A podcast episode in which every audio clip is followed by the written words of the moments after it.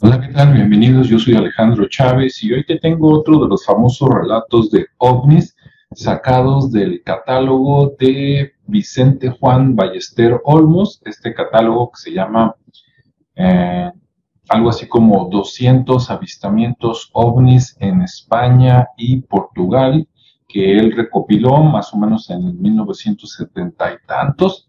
Lo puedes este, buscar en Amazon y lo puedes comprar debe de ser un libro muy económico o buscarlo por ahí en internet, ¿no? Por ejemplo, en el sitio web de cufos.org. Cufos es eh, C de casa, O de oso, este, F de feo, Cufos. Bueno, así como suena, así C de casa, U de újule, F de feo, O de órale, S de sope para comer.org. Bueno, vamos a ver qué dice, qué dice esto. Bueno, primero te voy a compartir pantalla para que veas esto donde aconteció.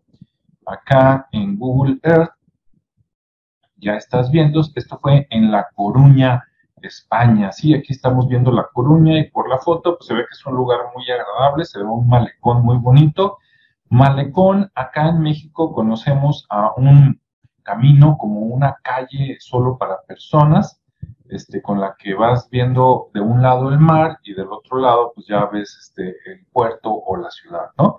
A eso lo llamamos malecón, por si allá en España lo conocen con otro nombre, ¿no? Es una banqueta para los paseantes, para que sobre todo los turistas que se den la vuelta por ahí, ¿no?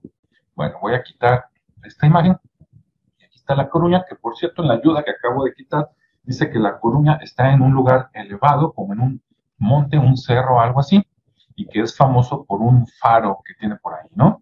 Entonces, bueno, aquí está la ¿dónde está? Dicen que está en el noroeste, África, abajo, aquí está España, ¿verdad? Pegada a Portugal, a acercándonos, ahí está la Coruña, arriba, y acercándonos, bueno, es una ciudad, hoy se ve que es un puerto muy este, importante, una ciudad muy extendida, pero seguramente en los años 50 la mitad del tamaño actual y en pero en Ok, bueno, ahí en la parte de arriba noroeste y te voy a leer lo que dice el relato. El relato dice lo siguiente, es el relato número 15. Dice, lunes, primero de noviembre de 1954 a las 10.40 de la noche, a las 22 horas con 40 minutos, casi, casi las 11 de la noche. Imagínate el escenario, ¿no? 1954, obviamente, este, no es lo que es hoy, había, había mucho lugar despoblado. Y entonces, y aparte en la noche, casi las 11 de la noche, dice que el testigo es un conductor, el señor Rubinos Ramos, dice que él tenía un taxi y de repente se paró en el taxi en un en una parte que se llamaba o se llama la curva del obispo. Si todavía existe y tú lo conoces, por favor, tecléanos ahí en los comentarios y coméntanos un poquito más de este lugar, sobre todo si lo conociste en aquellos tiempos, ¿no? Bueno, entonces él iba con su taxi por ahí en la curva del obispo, cuando de repente dice que se le rompió lo que creo que dice este Gear Box Brock, Supongo que es la transmisión, ¿sí? Por ahí en la palanca de cambios, algo por ahí le tronó, se descompuso.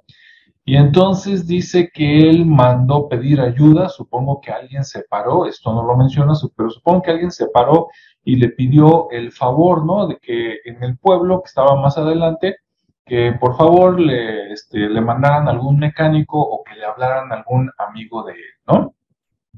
Bueno, entonces, este, él se queda en su coche y después llegan algunos amigos a ayudarlo, de ahí que suponemos, recordemos, son los años 50, no, no nos dice si les llamó por teléfono, en ese tiempo no había celular, tuvo que haber sido alguna caseta por ahí, a lo mejor hasta una llamada de cobro, o a lo mejor un auto iba pasando y él le pidió el favor, ¿no? Pero ya sea que le haya pedido el favor a alguien que iba pasando en auto o que hizo una llamada telefónica de esas antiguas por cable, donde marcábamos con el disco.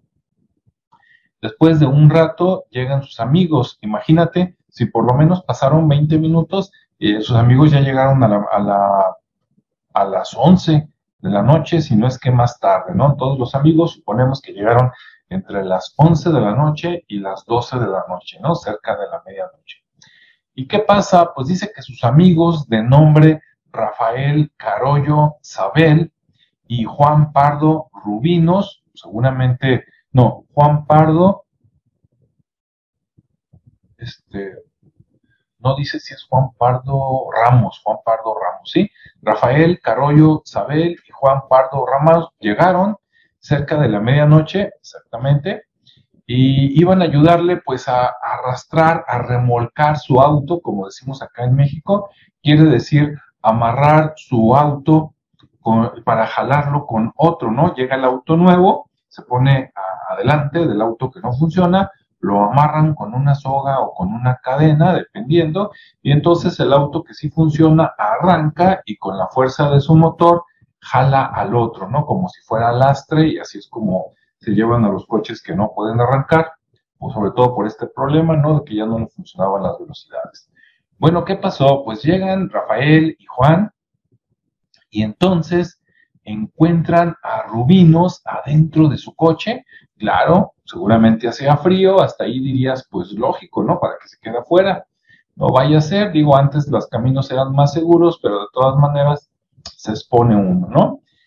Eh, la sorpresa es que no solo lo encontraron adentro de su auto, sino que lo encontraron muy alterado, es lo que dice aquí el texto, estaba muy tan alterado y con el rosario en sus manos, ¿no? Recordemos que en aquel tiempo la gente pues era más religiosa, más católica, sobre todo por acá, por estos rumbos de España. Entonces, prácticamente lo encontraron rezando con el rosario en las manos, temblando de miedo, como diríamos en México, zurrado del susto, ¿sí?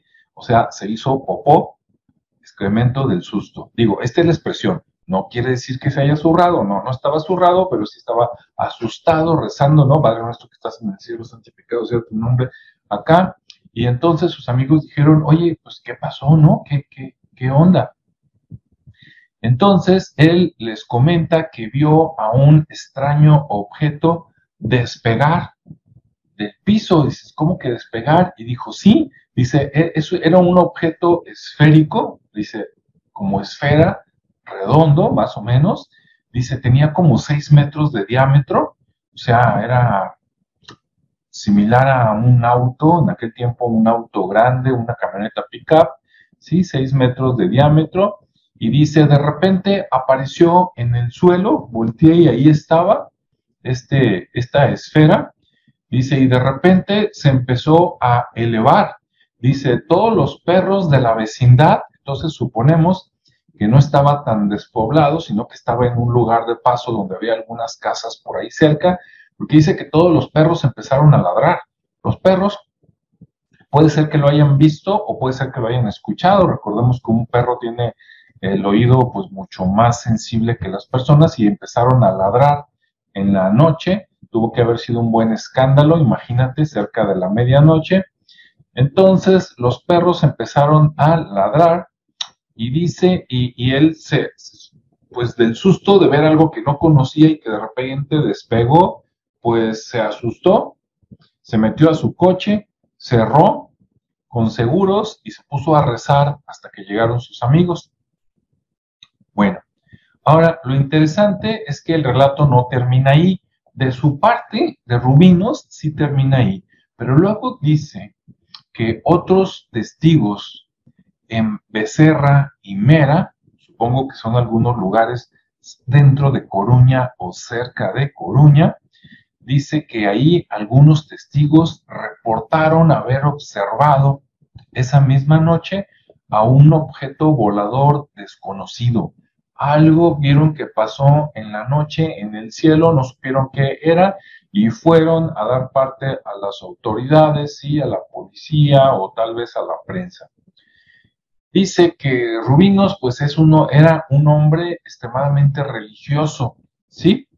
Tenía este, dos hermanos, eh, de la orden de los jesuitas, o sea, eh, su familia estaba metida de lleno en la religión, él era muy creyente, tenía dos hermanos jesuitas, sacerdotes, por eso, por eso es que cuando pasó esto de ver lo que hoy llamamos un ovni, que de repente no lo ves y de repente volteas y ahí está tal vez a pocos metros y luego se empieza a elevar y tú ves que no es avión y luego despega y se va, pues seguramente en aquellos tiempos todo lo que no conocían decían ha de ser cosa del diablo, ¿no? Entonces se, se encerró en su coche, se puso a rezar y no quiso salir por nada del mundo hasta que llegaron sus amigos, trataron de tranquilizarlo, ya remolcaron el coche, lo llevaron a La Coruña y pues allá contó lo que le había pasado, ¿no?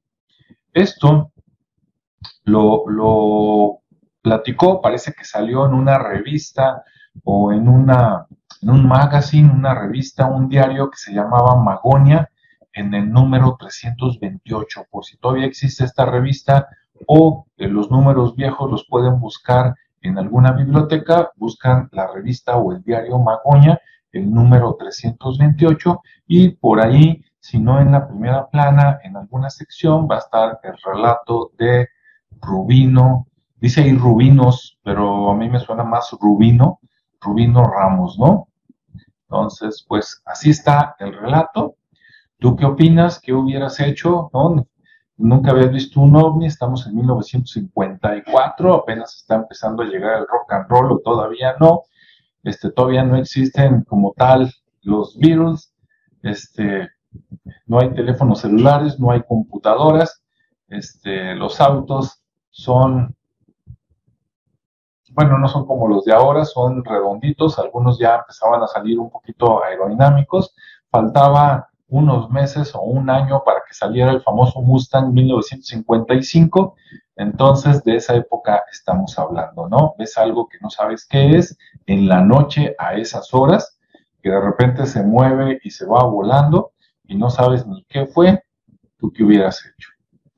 Bueno, hasta aquí dejo el comentario, espero les, les guste, lo encuentren interesante, todos estos relatos, testimonios de ovnis del pasado, del siglo pasado, del siglo XX, de mediados.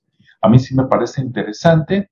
Y bueno, pues nos vemos en el siguiente espacio donde te platicaré pues el caso 16, ya veremos de qué trata, ¿no?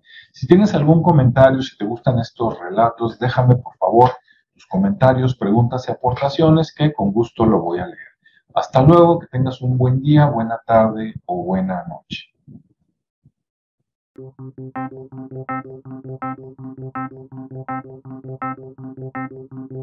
you.